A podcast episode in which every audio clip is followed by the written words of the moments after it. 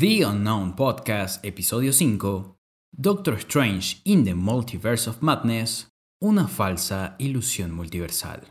Acción. Hola, ¿qué tal amigos? Sean bienvenidos a una nueva edición de The Unknown Podcast, el podcast donde exploramos el lado desconocido del entretenimiento y le damos respuesta a grandes interrogantes como ¿Doctor Strange in the Multiverse of Madness estuvo a la altura de las expectativas?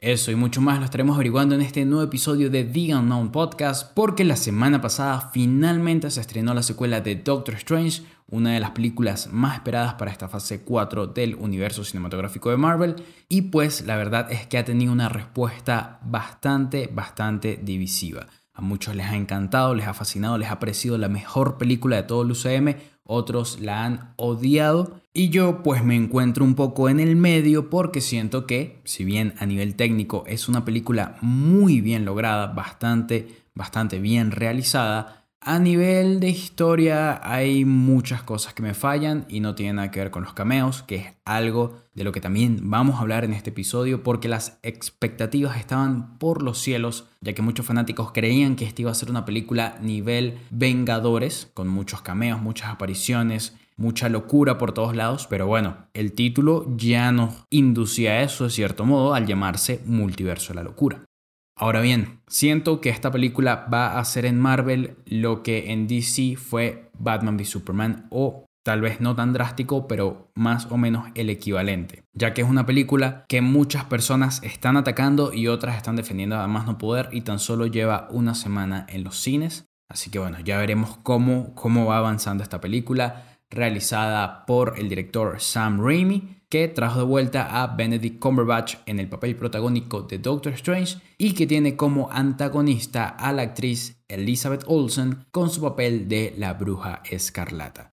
Antes de comenzar a hablar más acerca de la película, les recuerdo suscribirse, activar la campana de notificaciones y darle me gusta a este video porque estoy seguro que como siempre les encantará lo que vamos a hablar en este episodio. No olviden seguirnos en nuestras redes sociales arroba de UNKN en Instagram, TikTok y Twitter. Y sin más que agregar, vamos con la intro y ya regresamos para entrar de lleno en este multiverso de la locura.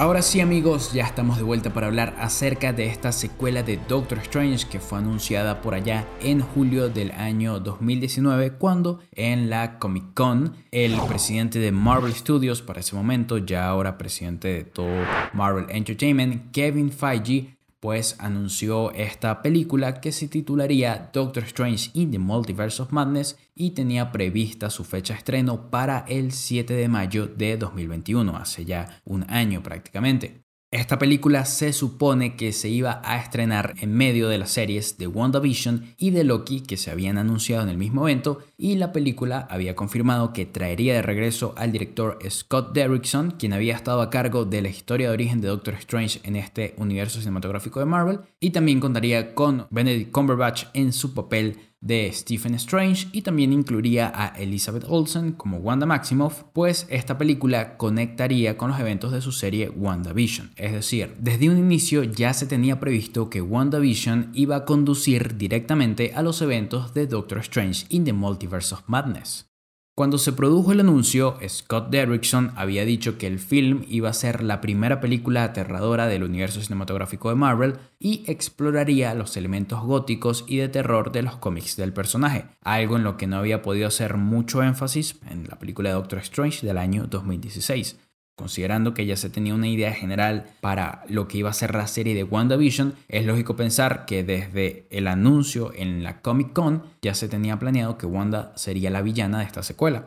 Aunque para entonces no tuviéramos eh, ni la menor idea de que se convertiría en la bruja escarlata al final de esta serie. En fin, luego del anuncio, en julio de 2019, Derrickson se puso a trabajar en la película, incluso llegó a coescribir un guion junto con Jade Haley Bartlett, quien había sido contratada para esta película, y C. Robert Cargill, quien había trabajado en la anterior entrega junto con el director. pero para enero del año 2020 se anunció que debido a diferencias creativas entre el estudio y el director, Derrickson abandonaría la dirección del proyecto, aunque continuaría atado al mismo como productor ejecutivo. Esto, cuando se produjo, fue algo bastante sorprendente porque no es algo muy común en Marvel, ya que Marvel suele entregarle mucha libertad creativa a sus artistas, así que para que no lograran ponerse de acuerdo, quieren decir que estaban mirando en direcciones opuestas. Aún así, la separación fue amistosa y Scott Derrickson ha dicho que no tiene problemas en regresar a Marvel en un futuro, así que pues por ese lado no hay ningún problema. Un mes después de que se produjo la salida de Scott Derrickson del proyecto, es decir, esto ya en febrero del año 2020, se anunció que Michael Waldron, quien había estado escribiendo la serie de Loki, había sido contratado para reescribir el guion de la secuela de Doctor Strange y que el director de la primera trilogía de Spider-Man, Sam Raimi, regresaría al género de superhéroes para tomar las riendas de este proyecto, algo que había emocionado a muchísimos fanáticos porque estaban expectantes del regreso triunfal de Sam Raimi a este género. Sam Raimi tenía casi 10 años sin dirigir una película y durante los últimos años solamente se había dedicado a labores de producción, así que este iba a ser el regreso general de Sam Raimi a las labores de dirección. Ahora bien, tanto Waldron como Raimi solamente iban a tener tres meses para hacerle los arreglos necesarios al guion existente y comenzar a grabar, ya que las filmaciones estaban planificadas para mayo de 2020. Pero entonces, ese mismo mes, febrero de 2020, febrero, marzo de 2020, todos sabemos que ocurrió algo terrible y eso fue la pandemia del COVID-19 que se esparció bueno, por todo el mundo, se volvió pandemia. En ese momento todo se pausó y Marvel Studios les dio la oportunidad a ellos de reformular toda la película. Así que ellos llegaron a la conclusión de, ok, ahora que tenemos todo el tiempo del mundo para hacer lo que queramos, vamos a comenzar entonces desde cero. Y tuvieron casi nueve meses para trabajar en esta nueva película, desechando prácticamente todo el trabajo previo que Scott Derrickson junto con los guionistas que estaban trabajando con él habían hecho. Por ejemplo, dentro de los planes iniciales no estaba incluida el personaje de Rachel McAdams, la doctora Christine Palmer, pero ella se agregó posteriormente durante las grabaciones, las cuales comenzaron en noviembre de 2020. Ella ingresó al proyecto un mes después. La fotografía principal se detuvo en enero de 2021 de nuevo a causa del empeoramiento de la pandemia y más adelante se reinició y terminó durante la primavera. Cabe destacar que durante todo este tiempo se estaba grabando en simultáneo la película de Spider-Man No Way Home, y cuando se reajustó el calendario de estrenos de Marvel Studios y la secuela de Doctor Strange pasó a lanzarse después de la tercera entrega de Spider-Man, ya que anteriormente se iba a lanzar primero Doctor Strange y un par de meses después se iba a lanzar la tercera entrega de Spider-Man, pues al cambiar el orden de los lanzamientos hubo un gran desajuste en la historia que tuvieron que ir corrigiendo sobre la marcha. Algo similar ya les había ocurrido a Raimi y a Waldron mientras escribían el guion de la película, ya que cuando habían escrito aproximadamente tres cuartos de la historia, les dijeron que tenían que apegarse a la historia de WandaVision entonces ya aquí podemos ver que la película venía experimentando ciertos problemas durante su desarrollo. El film se estaba modificando constantemente y de hecho los actores y el propio Raimi han comentado que el guion cambiaba a menudo e incluso minutos antes del rodaje, algo que me parece de locos, no, no lo podía creer cuando estaba viendo las entrevistas. Y también hablaban acerca de que Michael Waldron trataba de mantenerse un par de días por delante con respecto a la página del guion que estaban grabando en ese momento. Es decir, la película se estaba escribiendo literalmente mientras se grababa, y estos ajustes se iban haciendo continuamente, por lo que no podíamos esperar que esta fuera una obra maestra en cuanto a historia, ya que ni ellos mismos tenían claro a dónde querían llegar. Por aquí tengo unas declaraciones de Sam Raimi donde dijo acerca de toda esta situación lo siguiente. Es difícil porque quieres asegurarte de que todo respalde al conjunto, que los temas estén presentes en la película pero cuando no sabes todo sobre la película es difícil hacer este trabajo de la manera más efectiva posible. Y yo creo que esto pues terminó afectando en gran medida la película ya que se nota mucho estas incongruencias que hay en la película, pero ya llegaremos a eso.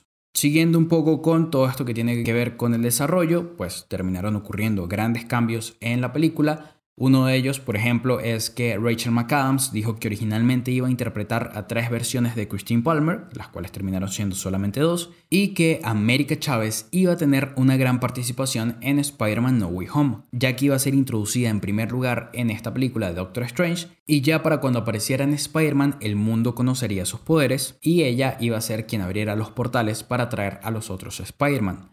Pero al cambiar las fechas de las películas, entonces pues tuvieron que también reformular el guion de Spider-Man No Way Home para darle este poder mágico a Ned y que él fuera quien trajera a los Spider-Man de Tobey Maguire y de Andrew Garfield al UCM, o bueno, los unieran junto con el de Tom Holland. Además de esto, cabe aclarar que el hecho de que Spider-Man No Way Home fuera el primer contacto que Doctor Strange tendría con el multiverso, eso iba a cambiar un poco, o bueno, bastante, las dinámicas con respecto a su película individual, ya que iban a surgir preguntas como qué cosas sabía Doctor Strange acerca del multiverso, luego la película Spider-Man No Way Home, si recordaba algo y demás. Entonces ya aquí podemos ver algunos de los grandes problemas que tuvo el desarrollo de esta película un guion, un primer guion que fue totalmente desechado y se reescribió desde cero y que mientras iba a tres cuartos de escritura tuvo que volver a cambiar para poder apegarse a WandaVision y luego una película que se está grabando en simultáneo con Spider-Man No Way Home y que al intercambiar las fechas de estreno pues tuvieron que hacer un montón de ajustes sobre la marcha. Por eso, aunque el estudio le había dado a Raimi total libertad creativa para este proyecto, las producciones que se están desarrollando al mismo tiempo en el UCM pues terminaron afectando todo este proceso, ya que al ser un universo compartido es necesario que traten de conservar cierta coherencia entre proyectos. La misma Elizabeth Olsen dijo que en algunas ocasiones tuvo que hacer comentarios con respecto a su participación porque había que corregir algunas cosas que no tenían sentido con respecto a lo que habían hecho con ella en WandaVision para que así su personaje pudiera seguir el mismo hilo conductor que se había planteado en la serie. Tras terminar todo este rodaje, Sam Raimi logró armar un corte preliminar de la película de aproximadamente 2 horas y 40 minutos. Allí entonces comenzaron las proyecciones de prueba de la película que siempre se hacen para pues medir la reacción del público y cuando ocurrió esto descubrieron que había conceptos que la audiencia no entendía o que al contrario estaban sobreexplicados y que en ambos casos pues terminaban afectando el ritmo de la película que era demasiado lenta, algo que reconoció el propio director. A estas alturas, ya estamos hablando a mediados del año pasado, del año 2021, Marvel decidió entonces retrasar la película de nuevo, ya se había movido de mayo de 2020 a noviembre de 2021 por la pandemia y luego de noviembre a marzo de 2022 por el retraso en las grabaciones. Pero debido a estos reshoots se tuvo que mover nuevamente a mayo de este año. Las regrabaciones entonces se llevaron a cabo en el mes de noviembre de 2021. Lo que se dijo en su momento es que el motivo de estas era principalmente el ajustar la historia después de las proyecciones de prueba y de agregar algunos personajes que no habían podido grabar debido a problemas de disponibilidad de los actores. Algo que me llamó mucho la atención de esto es que Elizabeth Olsen no participó en los reshoots, durante ese tiempo también hubo algunos rumores de que las regrabaciones también tenían la intención de bajar el nivel de violencia y de terror del film, todo esto pues para poder mantener la clasificación PG-3 y demás, pero nunca hubo una confirmación oficial sobre esto. Independientemente del propósito real de estas nuevas filmaciones, es justo decir que terminaron teniendo un impacto significativo en la historia porque no solo se regrabaron algunas escenas, lo cual es lo típico, sino que también se rodaron nuevas escenas por la participación de estos nuevos actores que tenían problemas de disponibilidad. Claro está que estos actores eran los Illuminati. ¿Quiénes en específico? Tengo mis teorías, pero esas se las comentaré más adelante. La película entonces pasó a tener una duración de 2 horas y 6 minutos y considerando pues las nuevas tomas rodadas es obvio que hay un montón de material eliminado. Raimi ha dicho que espera que haya dos o tres escenas eliminadas en el eventual Blu-ray, pero tiene que haber mucho más de dos o tres escenas para cubrir esa diferencia de más de 35 minutos de metraje. A pesar de todo, el director dijo que la parte más desafiante de todo el proceso de producción ni siquiera fueron los reshoots, sino ir a mitad de la filmación y no saber cuál sería el final de la película. Y esto pues es bastante grave considerando el nivel de estas producciones que gastan millones y millones de dólares. El no tener una historia clara desde un inicio. Así que con todas estas dificultades en la película era imposible que esta terminara siendo un producto bien cohesionado tanto como producción a nivel individual como parte de un universo mucho más grande que es pues toda esta interconexión que hay entre las distintas películas de Marvel y ahora entre los distintos universos de Marvel. Es por eso que hay muchas fallas dentro de la estructura de la película, pero pronto hablaremos de eso. Este rodaje adicional concluyó en diciembre del año pasado, el mismo mes en el que se estrenó el teaser de la película, y pues luego vino la etapa de postproducción, que ya se había adelantado bastante con respecto a lo relacionado con efectos visuales y demás, porque habían tenido bastante tiempo para trabajar en ese corte preliminar, y finalmente Doctor Strange in the Multiverse of Madness se estrenó la semana pasada a nivel mundial. Antes de hablar de la historia como tal, hablemos un poco del contexto en el que se ubica esta película, porque hay muchas cosas ocurriendo actualmente en el UCM que afectan directamente a esta historia. En primer lugar, tenemos que hablar acerca de la primera entrega de esta franquicia, de la película de Doctor Strange del año 2016, pues aquí vimos cómo él dejaba atrás su vida como médico y se alejaba de Christine Palmer, pero nunca llegamos a ver cómo terminó afectando esto en la vida de Doctor Strange, cómo le afectó el dejar a un lado su trabajo y el dejar a un lado a la mujer de su vida. Luego tenemos que considerar los eventos de las películas Infinity War y Endgame, porque aún seguimos viendo las repercusiones que tuvo el blip en todo el mundo. La gente sigue tratando de retomar su vida normal y pasamos a ver el impacto directo que tuvo este suceso en Doctor Strange ya que lo que vimos en Spider-Man No Way Home pues no nos cuentan mucho cómo Stephen terminó reaccionando a todo este suceso. También tenemos que considerar los eventos de WandaVision, ya que luego de que Wanda secuestrara a todo el pueblo de Westview, pues se termina exiliando y se hace con el Darkhold para aprender acerca de esta magia oscura. En la escena post créditos de WandaVision vemos cómo ella está leyendo este libro y siendo manipulada por el Darkhold escucha a sus hijos de otro universo pidiendo ayuda. También esta serie nos había dejado con una gran pregunta y es qué había ocurrido con Visión Blanco, ya que después de recuperar sus recuerdos con el otro Visión creado por Wanda, se fue a deambular por el mundo y no hemos sabido más acerca de este personaje, que como la mayoría de ustedes sabrán, tiene mucha importancia en la vida de Wanda.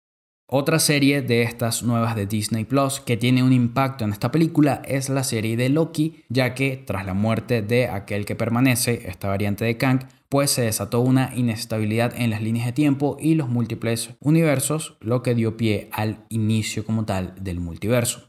Y en cuanto a otros proyectos, tenemos la serie de What If, que amplió un poco acerca de todo este concepto multiversal, mostrándonos diferentes versiones de los personajes que ya habíamos visto en la gran pantalla y por último tenemos a Spider-Man No Way Home, ya que durante esta película se revela que Wong es el hechicero supremo tras la ausencia de Doctor Strange por causa del chasquido de Thanos. Y también nos muestran cómo Doctor Strange realiza un hechizo para que la gente se olvide de quién es Peter Parker y pues Stephen tiene esta primera experiencia con incursores del multiverso. En este contexto nos encontramos eh, dentro del UCM antes de ver esta película. Todas estas diferentes líneas de historias, todos estos diferentes proyectos, pues dejaban algunas incógnitas que la mayoría de fanáticos esperábamos que tuvieran alguna respuesta en esta película. Como por ejemplo, cuál era el estatus de la relación entre Doctor Strange y Christine Palmer, eh, cómo reaccionó Doctor Strange a estar ausente durante cinco años, qué impacto tuvo en él a nivel personal, si Wanda había tratado de revivir a sus hijos, pero ya en el exilio, ya en esta montaña, ya sin poner en peligro a nadie a su alrededor, Wanda llegó a intentar otra vez estar con sus hijos de esa manera. Visión Blanco trató de reconectar con Wanda en algún punto. También teníamos dudas con respecto a esta versión de Silver que vimos en la serie de WandaVision, este fake Pietro, como fue bautizado, que en la serie terminó siendo pues una broma de mal gusto, un, un, engaño a los fanáticos, pero por ahí todavía había una cierta esperanza de que este viniera del multiverso de alguna forma. Teníamos esa pregunta y muy importante también por allí. Y en relación a esta película, pues cuánto tiempo había pasado entre los eventos de WandaVision y los eventos de Doctor Strange in the Multiverse of Madness.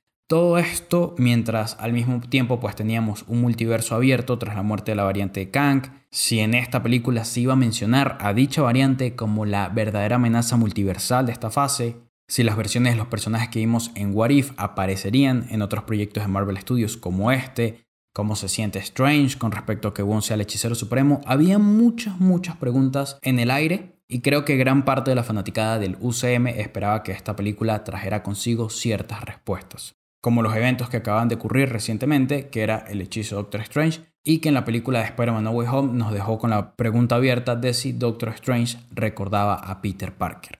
El teaser trailer de Doctor Strange in the Multiverse of Madness de hecho incluyó muchas líneas de diálogo de Spider-Man No Way Home, dando a entender que ese hechizo iba a tener grandes repercusiones en esta película, cosa que no fue así. Pero ya para pasar a hablar de la película, mencionemos brevemente las influencias que tuvieron eh, los artistas en la realización de este film. Sam Raimi desde un principio ha sido muy claro en que no ha visto muchas las películas del UCM, que solo ha visto unos 4 o 5 films pertenecientes a este universo y pequeños clips de las otras películas. Incluso llegó a admitir que ni siquiera vio WandaVision completa, por lo que no encontró muchas influencias allí. Por lo menos, Michael Waldron, quien fue el escritor principal de Loki y guionista de este film, conoce a profundidad todo el canon del universo cinematográfico de Marvel, así que pudo sacar inspiración e influencias de otras películas del propio universo, como lo es la primera entrega de Doctor Strange. En este sentido, las principales influencias para esta secuela son algunas producciones de este mismo universo, como lo son Doctor Strange, Avengers, WandaVision y Spider-Man No Way Home. Raimi tomó notas de estas películas y como él es un fiel fanático de los cómics, algo que comprobamos con su trilogía de Spider-Man, pues se apegó mucho a el lado psicodélico y terrorífico del personaje de Doctor Strange, algo que también iba a buscar Scott Derrickson si hubiera continuado a cargo de este proyecto. Yo en lo personal no he leído nunca un cómic de Doctor Strange, pero le tomo la palabra a aquellos que afirman que esta película tiene una gran influencia de los cómics del personaje, en especial de esos correspondientes a la década de los 70, 80 e inclusive de los 90, pues Raimi está familiarizado con estas historias e interacciones de los personajes, así que tiene sentido y según expertos, pues se nota un poco de la influencia de esos cómics en esta película. Raimi también dijo que las historias de moralidad son importantes para él porque ha estudiado y practicado el judaísmo durante su vida, así que le gustan las historias de autosacrificio, familia y responsabilidad porque son muy significativas para él, ya que fue lo que le enseñaron cuando era joven. Todos estos elementos lo terminamos eh, viendo en esta película y pues, según él, tuvo un gran impacto en su narración. Habiendo dicho esto, entonces creo que es el momento de entrar directamente en zona de spoilers y hablar de la película a Comencemos con la sinopsis, la cual dice así. El Doctor Stephen Strange abre un portal al multiverso al utilizar un hechizo prohibido. Ahora su equipo debe enfrentarse a una amenaza enorme. Y aquí ya comenzamos mal. Porque si algo nos demostró esta película es que los eventos de Spider-Man No Way Home prácticamente no tienen ninguna relevancia en esta película hay muy poca influencia de No Way Home, más allá de un diálogo referente a Spider-Man y que ya hubo una incursión multiversal o algo por el estilo, ya ni me acuerdo qué es lo que dice, pero la trama terminó yendo por un lado completamente distinto. Y aquí es donde ya empezamos a ver cómo los trailers, como los teasers, en este caso, que fue el que contuvo varios diálogos de la película Spider-Man No Way Home, pues terminaron manipulando un poco a los espectadores, a los fanáticos, creyendo que los eventos de Spider-Man No Way Home iban a tener un gran impacto en esta historia. Cosa que, repito, no terminó siendo así. Más allá de un diálogo, cuando Wong, Doctor Strange y América Chávez están comiendo pizza. A grandes rasgos, la trama de la película terminó siendo esta. Wanda quería robar los poderes de América Chávez para irse a vivir a un universo con sus hijos en paz. Doctor Strange quería proteger a América Chávez y durante gran parte de la película estuvo en busca del libro de Vichanti para poder hacerle frente a la bruja escarlata, ya que la influencia del Darkhold la había vuelto súper poderosa y nadie podía vencerla. A grandes rasgos, esta era la trama de la película, y ya para hablar de cosas específicas, como siempre, vamos a ir comentando desde la perspectiva de los personajes cómo fue el desarrollo de la historia. Hablamos de los personajes de los que tienen menor participación a los que tienen mayor participación, así que comencemos hablando de los cameos para salir pronto de esto.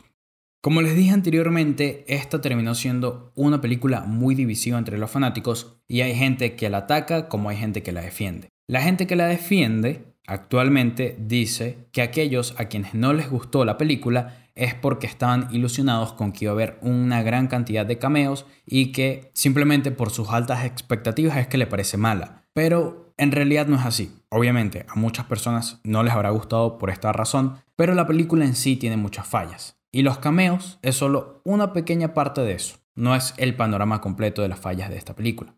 Voy a comenzar hablando acerca del cameo de Bruce Campbell, que es un actor habitual en la filmografía de Sam Raimi, siempre hace cameos, hizo cameos en todas las películas de Spider-Man con Tobey Maguire. Él en esta película interpreta a un vendedor de comida del universo 838 y pues me pareció un cameo en primera instancia gracioso, pero luego sentí que terminó siendo un desperdicio. En especial luego de esa escena post créditos, de esa segunda escena post créditos, que para aquellos que son fanáticos de la filmografía de Sam Raimi estoy seguro que la habrán disfrutado bastante, porque tengo entendido que tiene guiños a su franquicia de Evil Dead, pero la verdad es que no terminó siendo nada interesante y, y ya a estas alturas del universo cinematográfico de Marvel ya me parece una falta de respeto que tengan a los fanáticos esperando algo relevante porque nos tienen acostumbrados a eso y que terminan siendo un chiste bastante tonto que no lleva a ningún lado. Pero bueno, en cuanto al desperdicio, siento que pudieron haber hecho un cameo mucho más interesante con Bruce Campbell, considerando que lo habían tenido en cuenta para interpretar a Misterio en Spider-Man 4. Hubiera sido una increíble oportunidad para ver a Bruce Campbell como Misterio haciendo un pequeño cameo y dándonos pues esa imagen que nunca hubiéramos podido ver de alguna otra forma, ya que el actor está súper viejo como para interpretar a un villano principal en una película. O tal vez lo pudieron haber aprovechado para interpretar a una versión vieja de Doctor Strange. Eso hubiera sido también bastante interesante porque Doctor Strange termina teniendo la misma cara de Benedict Cumberbatch en todos los universos, contrario, por ejemplo, de Loki o de Spider-Man, que en función del universo se terminan viendo distintos. Eso es algo que Marvel no ha terminado de aclarar muy bien con el multiverso y cómo funciona todo esto del aspecto de los personajes. Pero hubiera sido interesante pues ver a Bruce Campbell como otra versión de Doctor Strange, más allá de un simple vendedor de comida. Saliendo de Bruce Campbell, vamos a los cameos importantes, que más que cameos son participaciones menores. Lo de Bruce Campbell sí se puede considerar un cameo porque aparece simplemente unos segundos en, en la escena, pero los otros cameos sí tienen una mayor importancia, como lo son Hayley Atwell como la Capitana Carter, la Shanna Lynch como la Capitana Marvel, Anson Mount como Black Ball, John Krasinski como Reed Richards, Patrick Stewart como el profesor Charles Xavier y Chiwetel Ejiofor como el Barón Mordo. La película en un punto nos presenta a todos estos personajes y nos dicen que forman parte de un grupo que se llama los Illuminati, la versión de este universo 838 de quienes son los Illuminati, que para quienes conozcan los cómics de Marvel, pues es un equipo formado por los seres más inteligentes del universo. Aquí pues no tenemos muy claro si son formados por los seres más inteligentes del universo, pero sí por los más poderosos por lo que sea entender. En primer lugar, pues tenemos una secuencia de un juicio para Doctor Strange, donde nos explican que Doctor Strange es la mayor amenaza para el multiverso, y es un juicio donde las presentaciones de los personajes y las interacciones están muy bien logradas, la participación de Black Ball y de Reed Richards es una gran sorpresa y es una grata sorpresa. Y ya los otros miembros de los Illuminati ya nos los habían presentado los trailers y los eh, avances de televisión. Pero aún así es bastante genial ver el regreso de personajes como Charles Xavier o ver esta versión de la Capitana Carter en live action, algo que simplemente habíamos visto en la versión eh, animada de What If. Ahora bien, esta versión ni siquiera es la misma de What If, es una versión totalmente diferente y por eso pues la terminaron desechando de esa forma. Todas estas interacciones que en el juicio están muy bien logradas, ya cuando se trasladan al campo de batalla, pues terminan siendo muy muy terminan habiendo diálogos muy pobres y frases muy evidentes, algo que yo creo se le debe atribuir a las regrabaciones. ¿Por qué? Porque cuando dijeron que estaban grabando nuevas escenas debido a que no había disponibilidad de los actores, esto quiere decir que tenían que ser los cameos, ya que América Chávez, Doctor Strange y Wanda Maximoff son personajes esenciales de la trama de esta película. Por lo tanto, las escenas no los involucraban a ellos. Tenían que involucrar a actores que no habían podido traer hasta el momento. Y considerando que tanto Hayley Atwell como la Shanna Lynch deben tener contratos para múltiples películas, es lógico pensar que estos cameos tendrían que haber sido con respecto a John Krasinski o Patrick Stewart o el mismo Anson Mount. Ya que si le prestan atención a la escena, la mayoría de las interacciones que se producen entre Wanda y los Illuminati previo a la batalla no se dan en el mismo plano. Vemos primero lo que dice uno, luego vemos lo que dice el otro y así sucesivamente,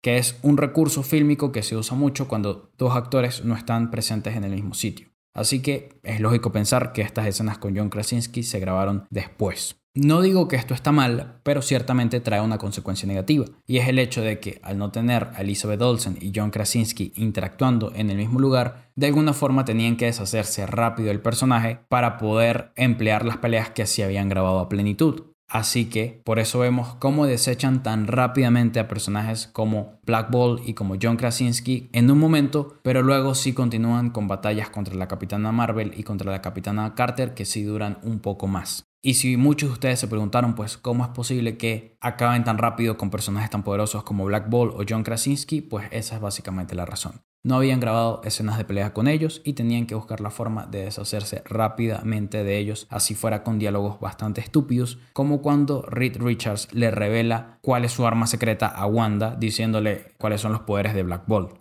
Eso me pareció una de las peores cosas de la película porque no tiene sentido que un personaje tan inteligente como Reed Richards le termine dando la clave para vencerlos a Wanda Maximoff de esa forma. Es la verdad un poco tonto.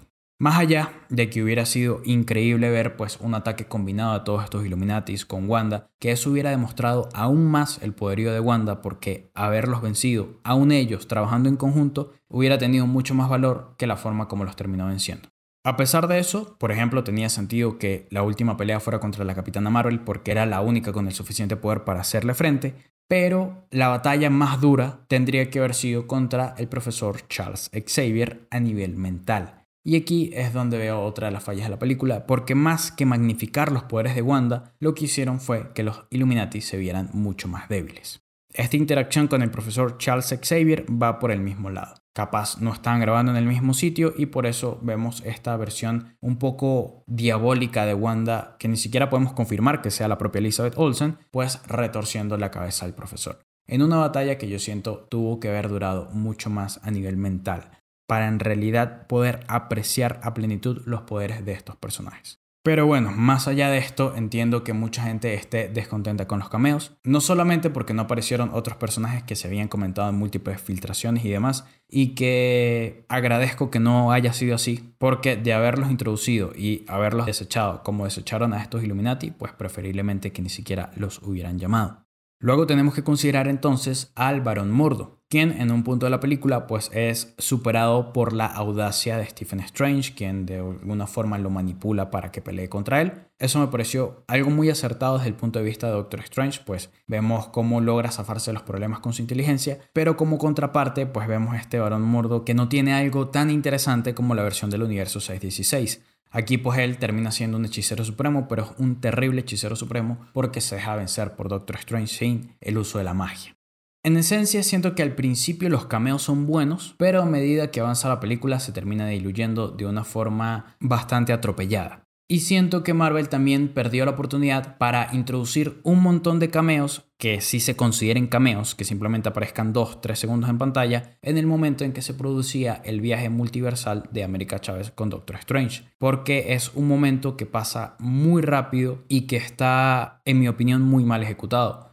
Y creo que en proyectos como Doctor Strange, cuando Ancestral tiene su primer encuentro con Stephen, o What If en los últimos episodios, o inclusive Guardianes de la Galaxia Volumen 2, cuando Rocket, Groot y Yondu van dando estos saltos espaciales, hacen un mejor uso de estos viajes que nos muestran distintos lugares, ya sea del espacio o de los universos y demás, y que son bastante interesantes para los fanáticos porque ese es el momento perfecto para introducir a un hombre araña columbiándose al fondo, o no sé, a Deadpool o los X-Men o quien sea, ese era el momento perfecto para aprovechar estos viajes multiversales y darnos esa cantidad de cameos que no tienen ninguna relevancia sobre la trama, pero le saca una sonrisa al espectador, a los fanáticos, pues viendo estos pequeños detalles, para que la gente no se sintiera decepcionada con respecto a la poca aparición de otros personajes de otras sagas. Estoy bastante seguro que Scott Derrickson hubiera dirigido de una forma muchísimo mejor toda esta secuencia del viaje multiversal, porque lo que hizo en la película Doctor Strange fue visualmente increíble. Y aquí la verdad es bastante flojo porque nos terminan mostrando unas realidades que francamente no tienen ni sentido y no aportan nada que valga la pena resaltar. Continuemos con uno de los principales personajes de la película, que es el personaje de Christine Palmer interpretada por Rachel McAdams. En esta ocasión vemos a dos versiones de Christine Palmer, una de la Tierra 616 y la otra de la Tierra 838. Con respecto a la versión de la Tierra 616, pues la película comienza ambientada durante la boda de ella y vemos esta escena donde habla con, Stephen Strange y les dice que pues su relación nunca iba a funcionar. Algo que va a ser constante a lo largo de la película. Este motivo de, de Doctor Strange no pudiendo estar con Christine Palmer. Y de esta misma versión del personaje llegamos a ver una escena de un recuerdo donde ella pues le obsequia a Doctor Strange este reloj que él cargaba la noche de su accidente. Una escena que me parece le agrega bastante significado a la historia de Doctor Strange, pues podemos apreciar un poco de esta relación que no llegamos a ver propiamente en su película de origen.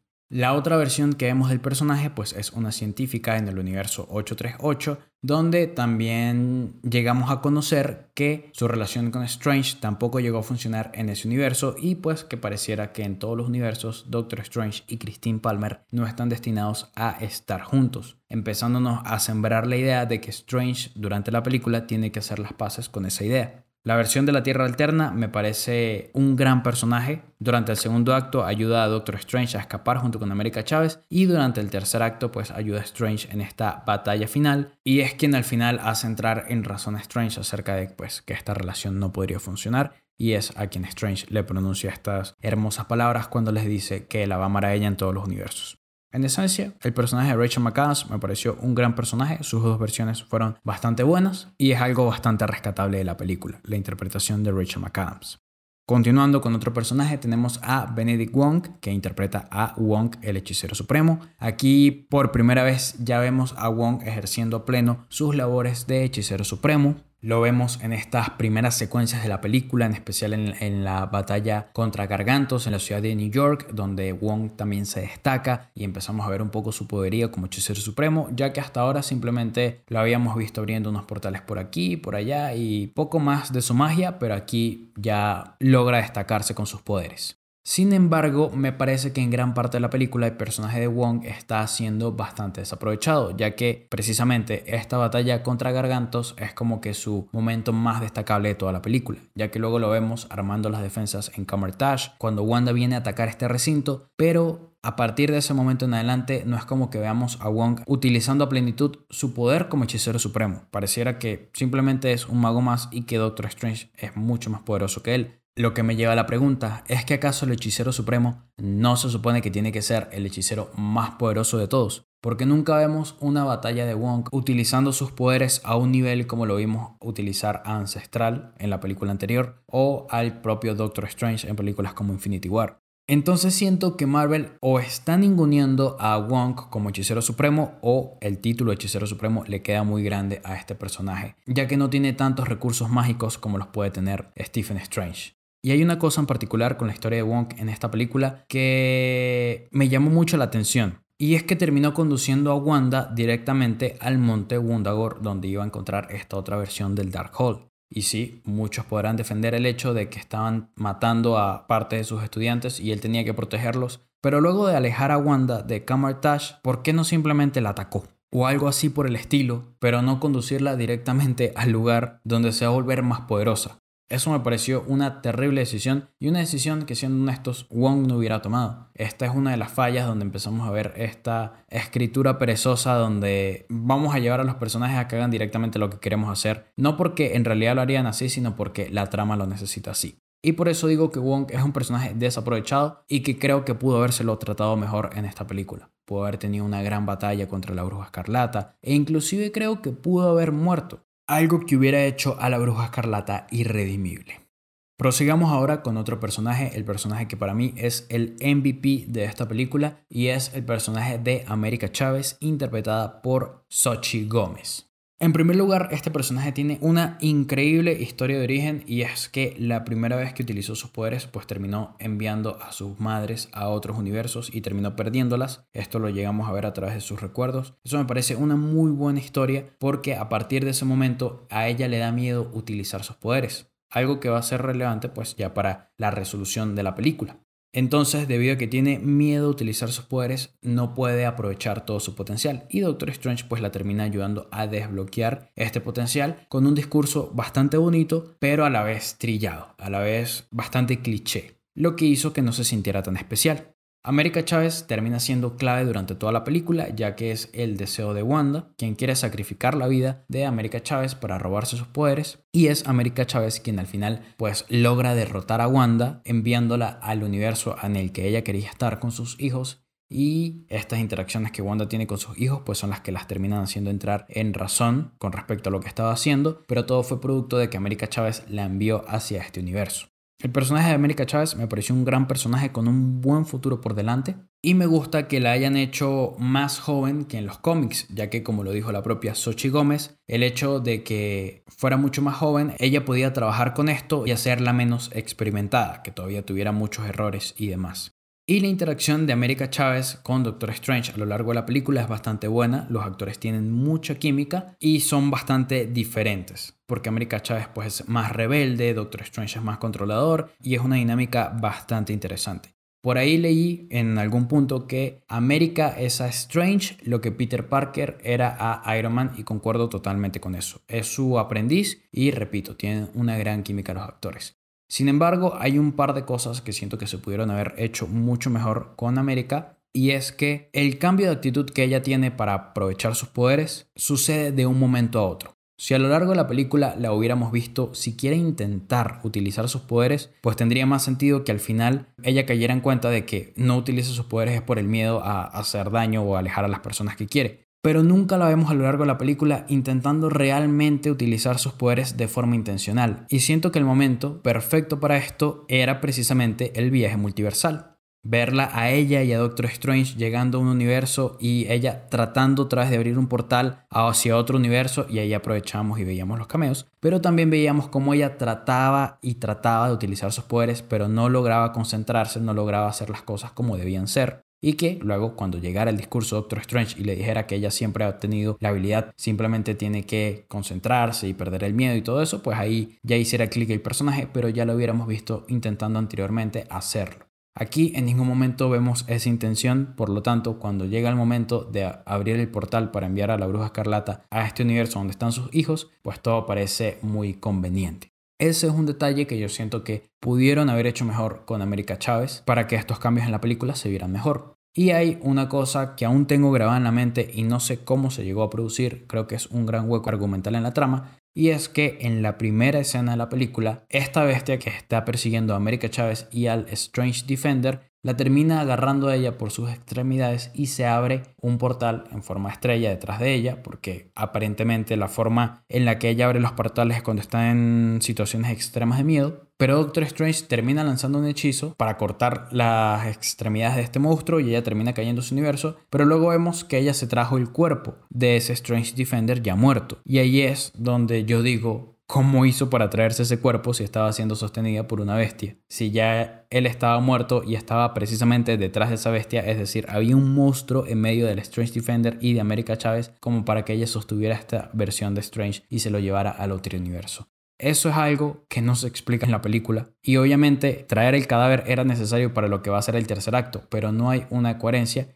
Y bueno, ya me imagino que es cuando vienen estos problemas de que iban escribiendo el guion a medida que lo iban grabando se habrán dado cuenta ya hacia el final de la película que necesitaban el cuerpo del Strange Defender y tuvieron que inventar una forma de traer el cuerpo para poder darle sentido al tercer acto con la esperanza de que nadie se diera cuenta de este error. Más allá de esto, repito, América Chávez me pareció la MVP de esta película, un gran personaje, quiero ver mucho más acerca de América Chávez porque me parece que tiene una historia bastante interesante y al final de la película la vemos aprendiendo magia, por lo tanto, si combina los poderes mágicos con los poderes multiversales, tenemos un personaje que va a terminar siendo bastante poderosa en el UCM.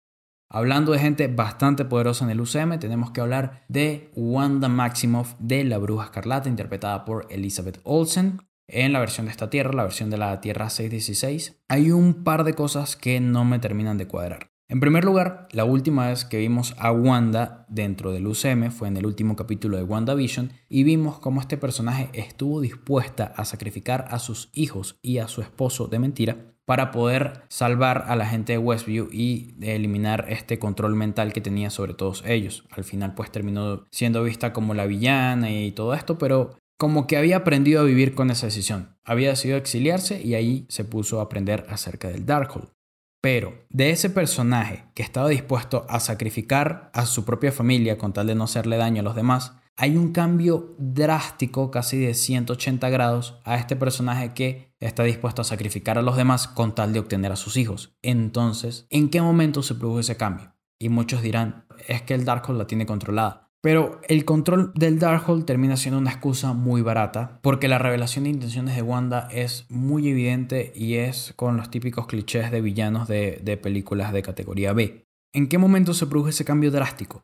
Y por lo menos hay preguntas que salen a colación, como ¿por qué no volvió a intentar armar un Hex como lo armó en WandaVision, pero sin tener personas a su alrededor a las que pudiera hacerle daño? Volvió a intentar eso, la película nunca nos lo deja en claro, pero era la opción más viable.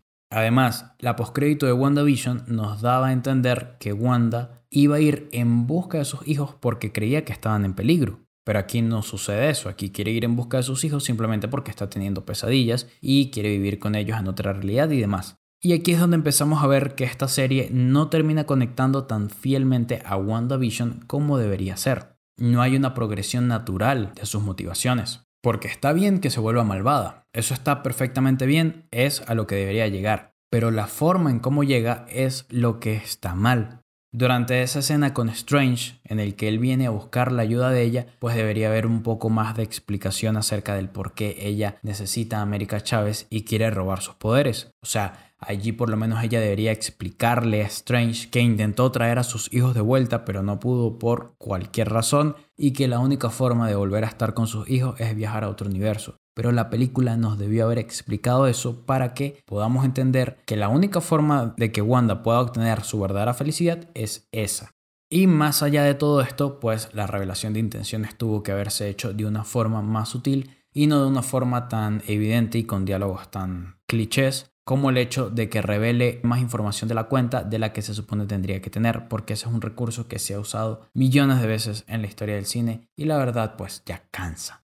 Es un cliché que no le viene bien a la imagen de la bruja escarlata y por eso ese cambio en vez de ser sutil y progresivo terminó siendo acentuado y brusco y a mucha gente no le gustó o no le agradó la forma en la que Wanda se vuelve malvada. Además, a esta progresión de la Wanda malvada pudieron haberle agregado unos diálogos que están más adelante en la película, cuando ella dice que todas las noches tiene el mismo sueño y cuando se despierta la pesadilla comienza. Ese es un diálogo que está mal ubicado dentro de la película porque tuvo que haber ocurrido mucho antes, ya que ese es un diálogo que nos ayuda a entender las verdaderas motivaciones de Wanda, pero es un diálogo que tiene que producirse antes de que se revele como la malvada para poder entender el origen de esta maldad. Pero no, termina ocurriendo casi al final del primer acto y no tiene el mismo efecto sobre la percepción de la audiencia hacia Wanda, ya que para ese entonces se volvió malvada.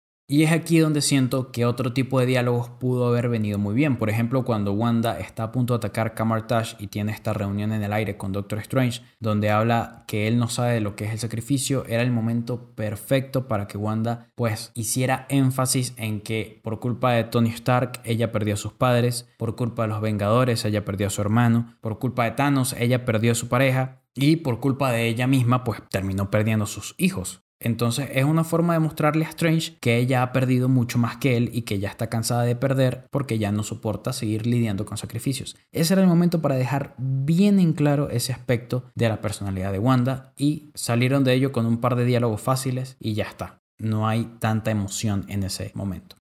Aquí también tengo que destacar que la batalla de Camartage me pareció terrible. Qué mal uso de la hechicería en esta batalla. O sea, los hechiceros tienen unos cañones para disparar magia. De verdad, ¿qué tan práctico es eso para unos hechiceros cuando tienen poderes con las manos? Es, es la verdad bastante lamentable y qué pocos hechiceros hay en Camartage. Porque hay poquitos hechiceros aquí, pero había tantos en Avengers Endgame.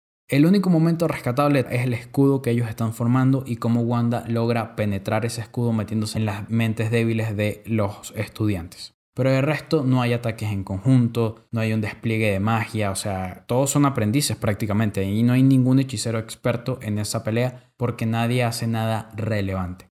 Y aquí viene otro de mis problemas con la película y es que no hay una gran batalla entre Wanda y Stephen Strange. Y sí, obviamente son hechiceros, no van a pelear codo a codo, pero lo mínimo que podríamos esperar es un despliegue de hechizos como lo hizo Doctor Strange en Infinity War cuando peleó contra Thanos. Aquí en ningún momento vemos eso y simplemente vemos el recurso de la dimensión espejo, pero nunca llegamos a ver un verdadero, una verdadera batalla entre Doctor Strange y Wanda. Simplemente unos pocos intentos de pelea y ya está. Y siento que eso la película lo desaprovechó demasiado. Luego de esto vemos varias escenas de Wanda, como cuando empieza a deambular en el cuerpo de la otra versión del universo 838. Toda la secuencia donde se está metiendo en el cuerpo de ella es bastante buena. Cuando se desconecta el cuerpo también, la actuación de Elizabeth Olsen es bastante, bastante buena. No creo que esté al nivel del final de WandaVision o del capítulo 8 de WandaVision. Siento que ese ha sido como el punto más alto de la actuación de Elizabeth Olsen con este personaje.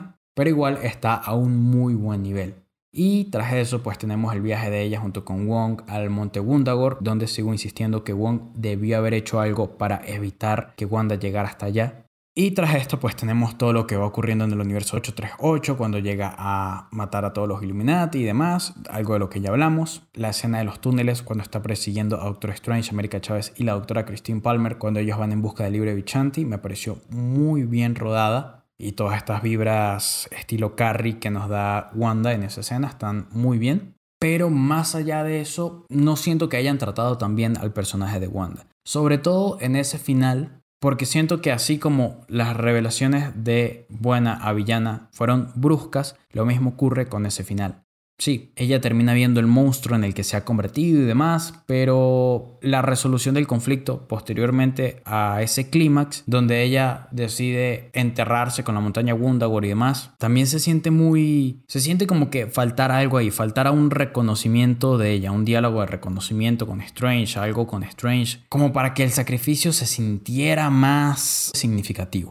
Y mucha gente cree que por lo ocurrido en esta película Wanda es irredimible pero la verdad es que no, sí es bastante redimible. O sea, las muertes que ocurrieron fueron de personajes que tienen cero relevancia dentro del UCM. O sea, mató a gente de un universo alterno. El único que sabe es Doctor Strange, el resto de personas no lo sabe. Y la gente que mató en este universo 616, pues simplemente fueron unos hechiceros. Y como vimos, ni siquiera todos los hechiceros están muertos. Así que la verdad es que Wanda es un personaje bastante, bastante redimible. Y por eso digo que de repente una muerte como la de Wong habría puesto a la audiencia en una posición más, más neutral o más divisiva con respecto a Wanda.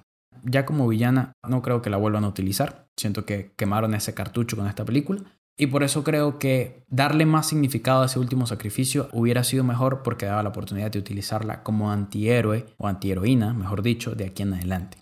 Y ya para finalizar esta zona spoilers, hablemos acerca de Benedict Cumberbatch y de su personaje Stephen Strange, Doctor Strange. En esta película llegamos a ver cuatro versiones de Doctor Strange. Tenemos al Strange Defender, que es al que vemos menos tiempo en pantalla porque es eh, con el que inicia la película. Y bueno, un personaje que al final muere, pero lo terminan trayendo de una forma super cool, aunque tiene ese hueco argumental de cómo llegó su cuerpo de esa intersección entre dimensiones a el universo 616.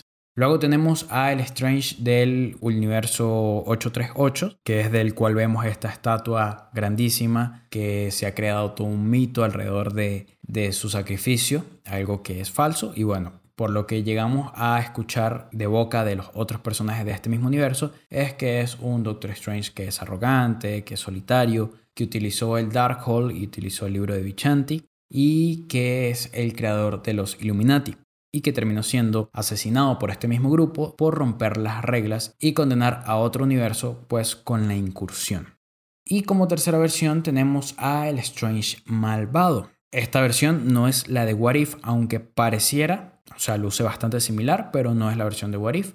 Esta versión malvada de Doctor Strange posee el Darkhold, está poseído por el Darkhold, pero no termina siendo tan buen hechicero. El deseo de él es pues tener a Christine, es como el último obstáculo que hay en la vida del Doctor Strange del universo 616 que lo hace entender pues que él no puede estar con Christine en ninguno de los universos. La película la verdad está muy centrada en el viaje de Doctor Strange, como debería ser al ser su secuela, por eso digo que no debíamos esperar una gran cantidad de cameos, ya que era una secuela de Doctor Strange, no era una película de evento, y la verdad hay puntos muy rescatables en todo este viaje de Doctor Strange, pero hay ciertas partes que no terminan de cuajar, que no terminan de conectar propiamente, y así como siento que perdieron una oportunidad con Wanda, también siento que perdieron una oportunidad con Doctor Strange y que ambos personajes empatizaran a través de la pérdida. Es decir, Doctor Strange perdió su vida como médico, perdió toda esta fama. Claro, ganó más siendo un, un superhéroe, pero sacrificó cinco años de su vida, al igual que Wanda, perdió el amor de su vida, al igual que Wanda, entonces había muchas similitudes entre Doctor Strange y Wanda Maximoff y no hay ningún diálogo en toda la película que reconozca eso. Porque la película nos presenta a dos personajes que han tenido muchas pérdidas, pero que tienen posiciones muy diferentes con respecto a esas pérdidas. Doctor Strange está dispuesto a seguir perdiendo porque entiende que ese es el trabajo de un héroe, sacrificarse y ayudar a las personas. De hecho, de ahí viene también su vocación como médico, el ayudar a las personas. Mientras que por el lado de Wanda tenemos a esta personaje que ya está harta de hacer sacrificios. Entonces no hay un diálogo que haga alusión a eso y siento que ese es el diálogo que faltaba antes de que Wanda decidiera acabar con el Monte Gundagor. y pues tener este último sacrificio simbólico, porque en realidad todos sabemos que Wanda Maximoff no está muerta, pero eso le hubiera dado un mayor poder, un mayor significado a ese sacrificio. En líneas generales, esta película de Doctor Strange in the Multiverse of Madness no es una mala película, no es la peor película del UCM ni nada por el estilo, pero tampoco es la mejor hay que ser honestos y es que tiene muchas fallas en su desarrollo, tiene muchas fallas en su historia y sobre todo en la forma como conectan con el resto del UCM, pues el hilo conductor que se venía siguiendo en los otros proyectos no termina de ser el mismo en esta película. Me decepcionó mucho el hecho de que no viéramos una batalla mágica al nivel que Doctor Strange y Wanda Maximoff nos podían ofrecer y que hubiera tantos huecos argumentales y el desarrollo de los personajes no fuera el más óptimo. Lo mejor de la película podría considerar que son los hechizos. A pesar de que no vimos la cantidad de hechizos que a mí me gustaría ver, vimos otros estilos de hechizos, otros tipos de hechizos. Doctor Strange sacando dragones o el hechizo de deambulación. Son conceptos bastante interesantes que no habíamos visto hasta ahora. Lo peor de esto a nivel personal me parece que es la pelea musical. Siento que si no nos dieron una batalla entre Doctor Strange y Wanda Maximoff como era debido, o no nos dieron una batalla entre Wong, el hechicero supremo, y la bruja escarlata como podríamos suponer, lo lógico hubiera sido que nos dieran una batalla entre ambos Doctor Strange, el Doctor Strange 616 y el Doctor Strange malvado, de un gran nivel, pero tampoco fue así. Simplemente fue una pelea musical con un pentagrama, notas musicales y demás, utilizadas como si fueran shurikens ninja. Pero más allá de eso no es una pelea relevante y hasta cierto punto podría decir que se siente algo anticlimática. Y bueno, otra cosa que me pareció lo peor, pues fue esto con el libro de Vichanti. Literalmente es el MacGuffin de la película. Pasan media película buscando este libro de Vichanti para nada. Y perdimos la oportunidad de ver cómo este libro de Vichanti iba a potenciar los poderes de Doctor Strange. Eso hubiera sido genial verlo, pero por lo que da a entender esta película, solamente había un libro de Vichanti y ya eliminaron con eso, así que posiblemente nunca veamos los poderes del libro de Vichanti dentro del UCM. Además, algo que se me había olvidado comentar anteriormente, solo existía un monte Wundagore en todos los universos, porque Wanda destruye el monte Wundagore y a partir de eso se destruye el Darkhold en todos los otros universos. ¿Eso quiere decir que solamente el monte Wundagore del universo 616 era el original? ¿O es acaso otro hueco argumental que hay en la trama? Pero bueno, como estos errores, la verdad hay muchos en esta historia y ya no vale la pena ahondar en eso. En esencia, esta historia me parece muy similar a lo que fue Aquaman, en el sentido de que tenemos una variedad de estilos, tenemos cosas de terror, tenemos cosas de aventura, tenemos cosas de romance, y pues un MacGuffin, que en el caso de Aquaman era buscar el tridente de Atlan, y aquí es buscar el libro de Vichanti. Por lo menos Aquaman logró darle uso al tridente de Atlan, ya que toda esta búsqueda del libro de Vichanti terminó siendo un callejón sin salida. Pero bueno, como les digo, no me parece una película mala, me parece una película que pudo haber sido mucho mejor y que si se hubiera centrado un poco más en un correcto desarrollo de los personajes, estaríamos hablando de una de las mejores películas del UCM. A nivel visual, sí lo es, sí es una de las mejores películas del UCM. La fotografía, la dirección, los efectos visuales, hay muchas cosas rescatables en ese aspecto, pero a nivel de historia, que al final es lo que verdaderamente importa, es una película que cae por su propio peso y tiene sus fallas como lo tienen muchas de las películas del UCM y más aún de esta cuarta fase, Black Widow, Shang-Chi, Eternals, Spider-Man No Way Home, todas hasta cierto punto tienen una que otra falla y Doctor Strange in the Multiverse of Madness no se escapa de esa tendencia. Ya para terminar de hablar acerca de la historia, quiero mencionar mi top 5 de escenas de esta película.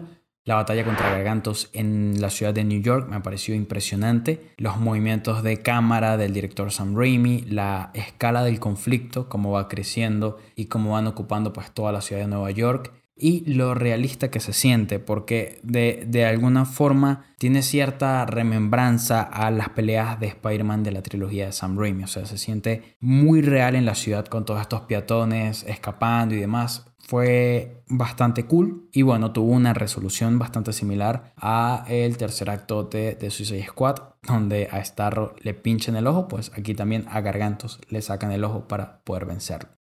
En segundo lugar, en orden de aparición, cabe aclarar, no en orden de, preferencia, tengo a Wanda utilizando los reflejos para escapar de la dimensión espejo. Bastante, bastante cool esta escena. Se destaca obviamente la inteligencia del personaje, la inteligencia de Wanda para aprovechar pues estos fallos en el hechizo de Doctor Strange para poder escaparse de ese lugar, que se supone es la especialidad de Doctor Strange, la dimensión espejo. Y también vemos estos elementos de película de terror y al final cómo termina saliendo de un espejo a lo, a lo Samara en la película del aro, bastante destacable. En tercer lugar, a Wanda ejecutando este ritual para deambular en el cuerpo de su variante en el universo 838, toda esa secuencia desde el momento en que empieza a poner todas estas velas y a hacer el hechizo y cómo la otra Wanda trata de pelear mentalmente con que esta no entre y al final Wanda sí termina apoderándose del cuerpo, logra meterse en la cabeza, pero luego tiene esta desconexión. Durante toda esa escena, los elementos de terror, el ver a Wanda por aquí y por allá, eh, fue bastante interesante. Y por supuesto ese momento en el que el personaje se quiebra cuando pierde la conexión porque destruyen el Darkhold, bastante conmovedor. En cuarto lugar, eh, la presentación de los Illuminati, ya lo dije anteriormente, fue algo que me gustó bastante, sobre todo destacar la introducción de Mr. Fantástico y del profesor Charles Xavier a el universo cinematográfico de Marvel, aunque obviamente estas no son las versiones que veremos a lo largo del UCM, por lo menos es bastante interesante tener ya por fin el reconocimiento de los Cuatro Fantásticos y de los X-Men en el multiverso. Y por último, algo que me gustó, creo que fue lo que más me gustó de la película, eh, fue a Doctor Strange utilizando el Darkhold para deambular en el cuerpo del Strange Defender zombificado. Me gustó bastante porque nos muestra el ingenio de Doctor Strange, también como Christine Palmer no es simplemente una damisela en apuros, sino logra ayudar a Doctor Strange utilizando también artefactos mágicos y cómo el uso de todos estos elementos que fueron presentados a lo largo de la película se terminan combinando para ser utilizados aquí el uso de la necromancia, todas estas almas de los condenados siendo controlados por Doctor Strange, fue muy impresionante y fue algo increíble de ver en la gran pantalla. O sea, fueron las cinco escenas que más me gustaron de esta película y tengo que hacer una mención especial al momento de los recuerdos, cuando América Chávez y Doctor Strange llegan al universo 838, unos cuantos segundos de recuerdo que alimentan la historia y contribuyen al desarrollo emocional tanto de Doctor Strange como de América Chávez. Eso estuvo muy, muy bien. Pasemos a hablar rápidamente ahora acerca de algunos de los aspectos artísticos y técnicos del film.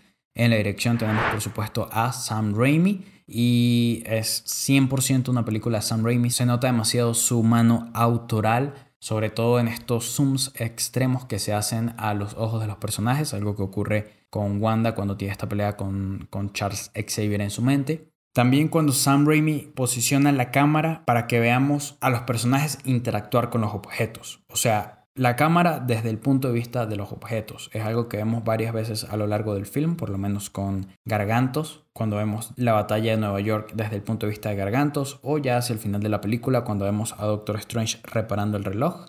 También hay mucho control de los tiempos, se hace uso del recurso del slow motion también pues estos movimientos de cámara con giros drásticos como cuando los personajes se despiertan de sus sueños. Y durante las batallas que pues ayuda a darle esta profundidad a los escenarios. Se nota mucho el estilo de dirección de Sam Raimi y también los elementos de terror de la película, estos jump scares. Sin duda alguna 100% Raimi. Aún así creo que le bajaron un poco el tono a la violencia de la película. Creo que le falta un poco más de gore y siento que eso es directamente un mandato de Marvel para que la película tuviera todavía la clasificación PG-13. Y bueno, es uno de los mejores trabajos de dirección que se han hecho en el UCM. Sam Raimi, increíble.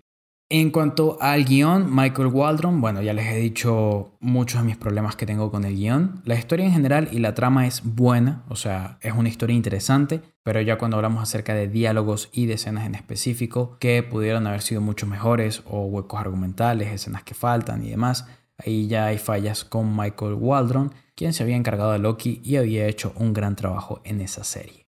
La producción, bueno, la producción es la de siempre, la mayoría del parlamento de Marvel Studios, Kevin Feige, Victoria Alonso, Luis Despósito y el resto de productores que están encargados de la franquicia de Doctor Strange como tal, como Scott Derrickson entre otros. Este pues tiene la calidad de estándar de todas las películas de Marvel Studios, así que no hace falta hacer mucho énfasis en esto.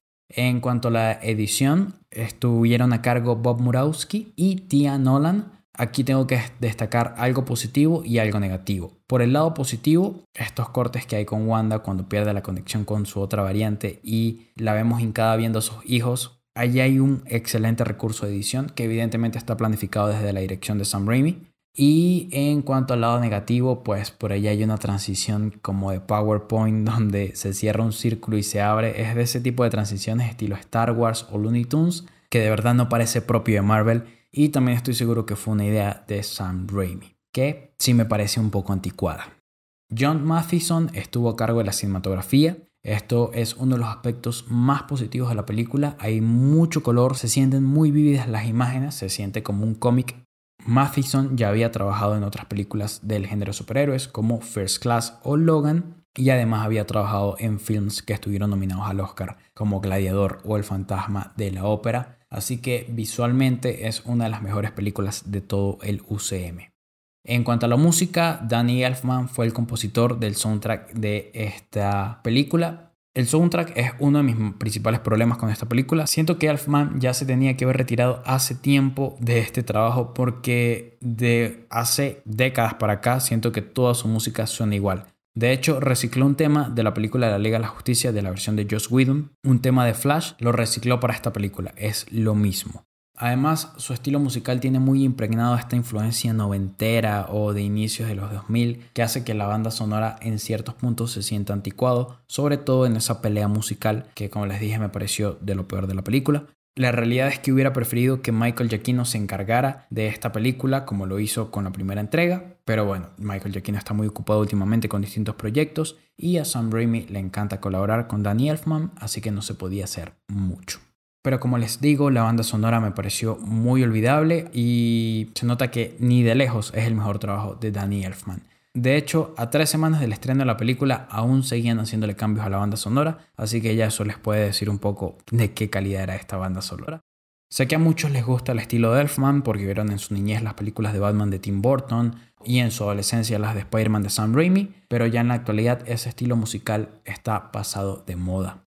En cuanto al casting, bueno, como todas las películas de Marvel, estaba a cargo Sarah Finn, como siempre, un gran trabajo por parte de ella y de todo su equipo. Aún no la he visto realizar un gran fallo dentro del UCM y lo, en lo que respecta al casting de América Chávez y de Reed Richard, los clavó a la perfección, son tremendos.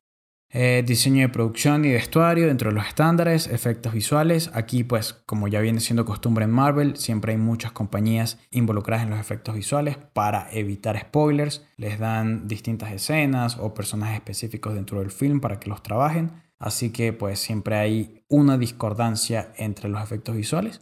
La mayoría del film luce bastante bien. Hay ciertos aspectos como cuando pelean contra demonios, donde sí se, nota un poco lo falso de algunos efectos visuales. Y también este maquillaje del Strange Defender zombificado, que pues no sé a qué nivel es la combinación de efectos prácticos con efectos visuales, pero en ciertos puntos se ve algo raro. Tras hablar de los aspectos artísticos y técnicos del film, no creo que ninguno eh, tenga la oportunidad para trascender en términos de premios y reconocimientos. Puede que efectos visuales, que es lo típico para lo que nominan a las películas de superhéroes, pero no los veo alzándose con ninguna categoría en las ceremonias de premiación.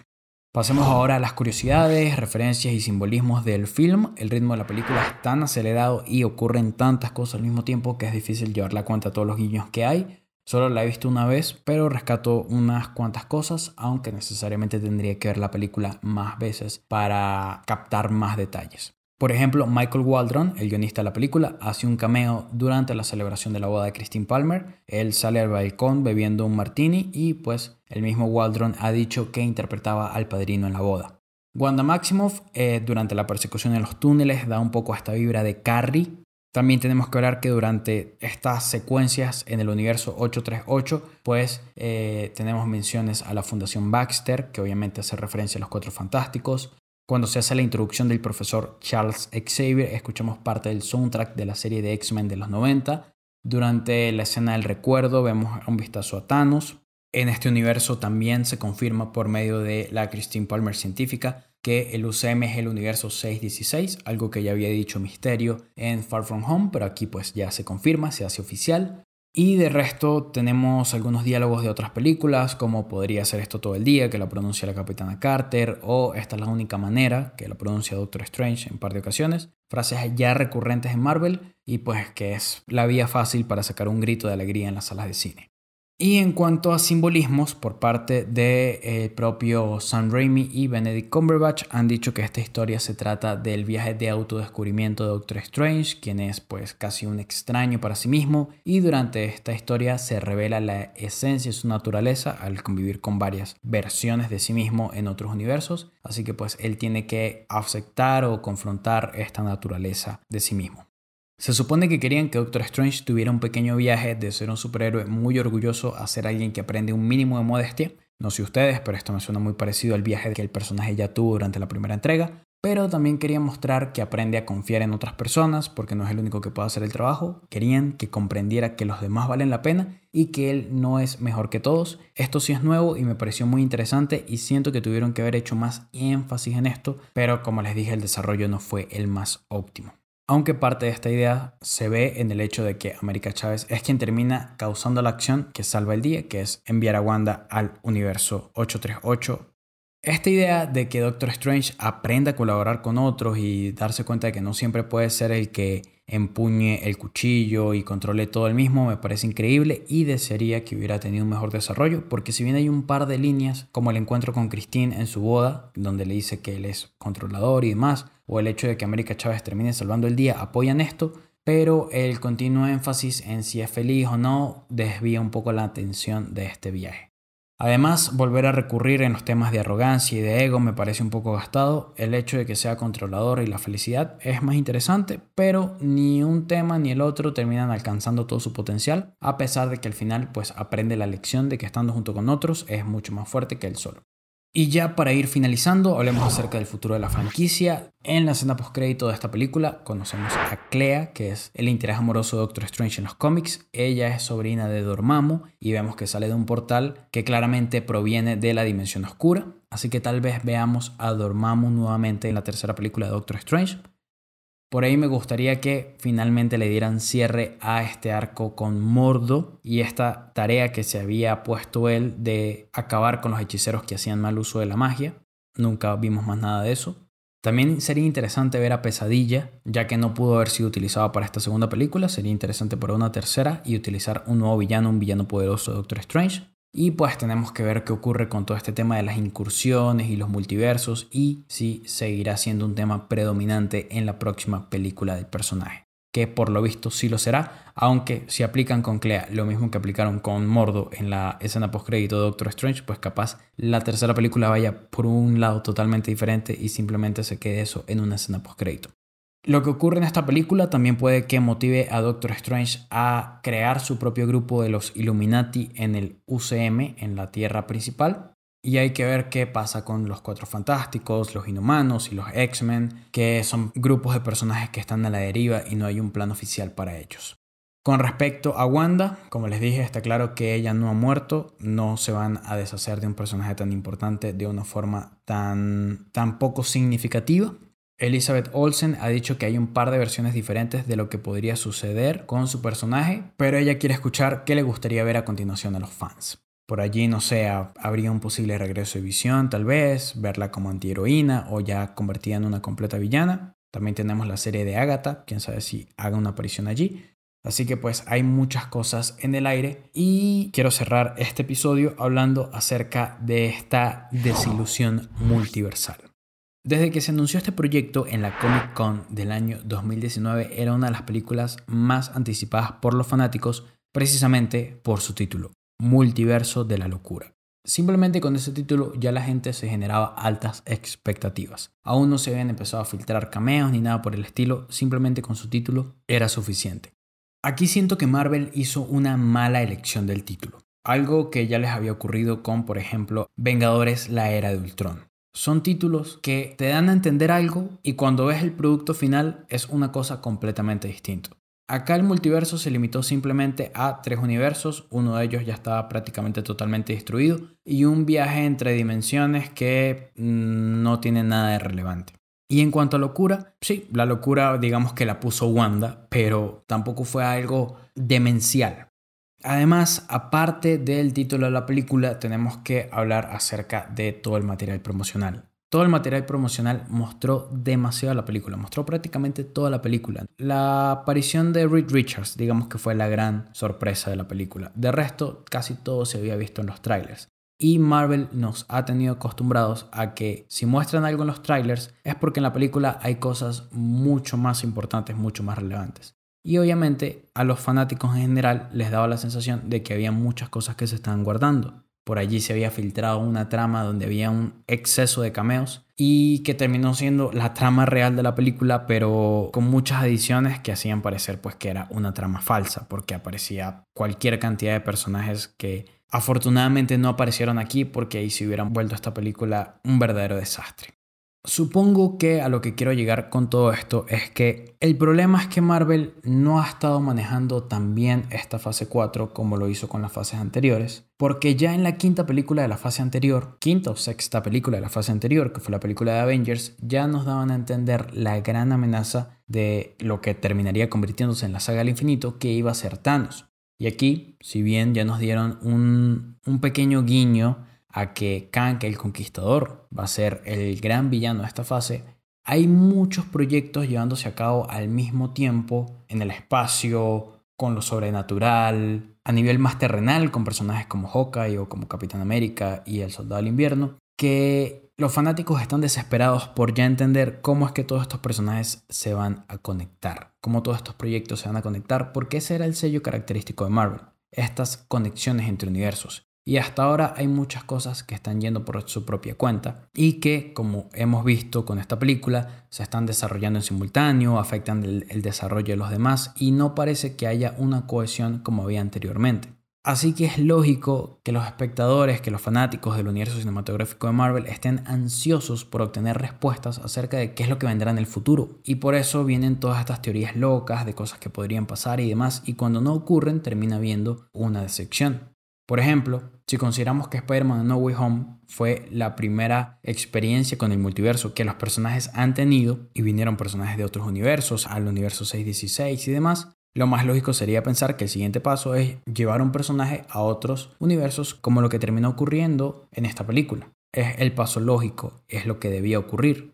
Pero el marketing excedió tanto las expectativas, los mismos Benedict Cumberbatch y Benedict Wong diciendo que esta película estaba a la altura de Spider-Man No Way Home en términos de hype y demás, lo único que hicieron fue aumentar y aumentar y aumentar las expectativas y se terminaron llevando un golpe lo mismo que ocurrió con WandaVision, con todos estos de Mephisto, Silver y demás.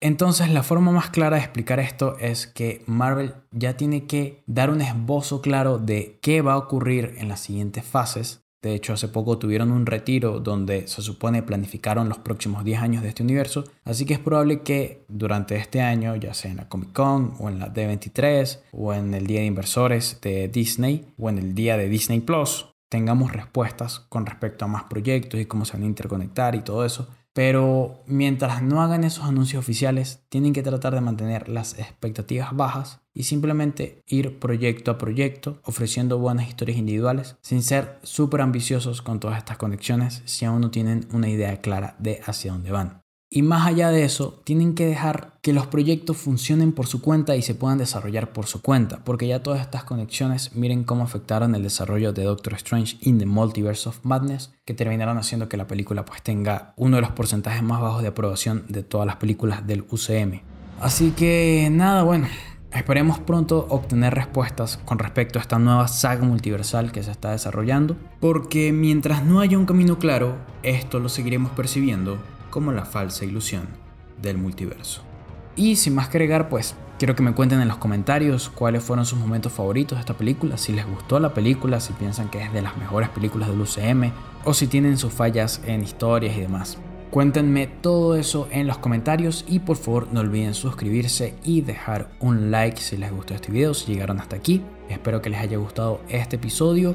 Activen la campana de notificaciones para que estén al tanto de cuando subamos nuevo contenido y yo me despido por acá. Mi nombre es Díaz. Esto fue The Unknown Podcast, el podcast donde exploramos el lado desconocido del entretenimiento. Hasta la próxima.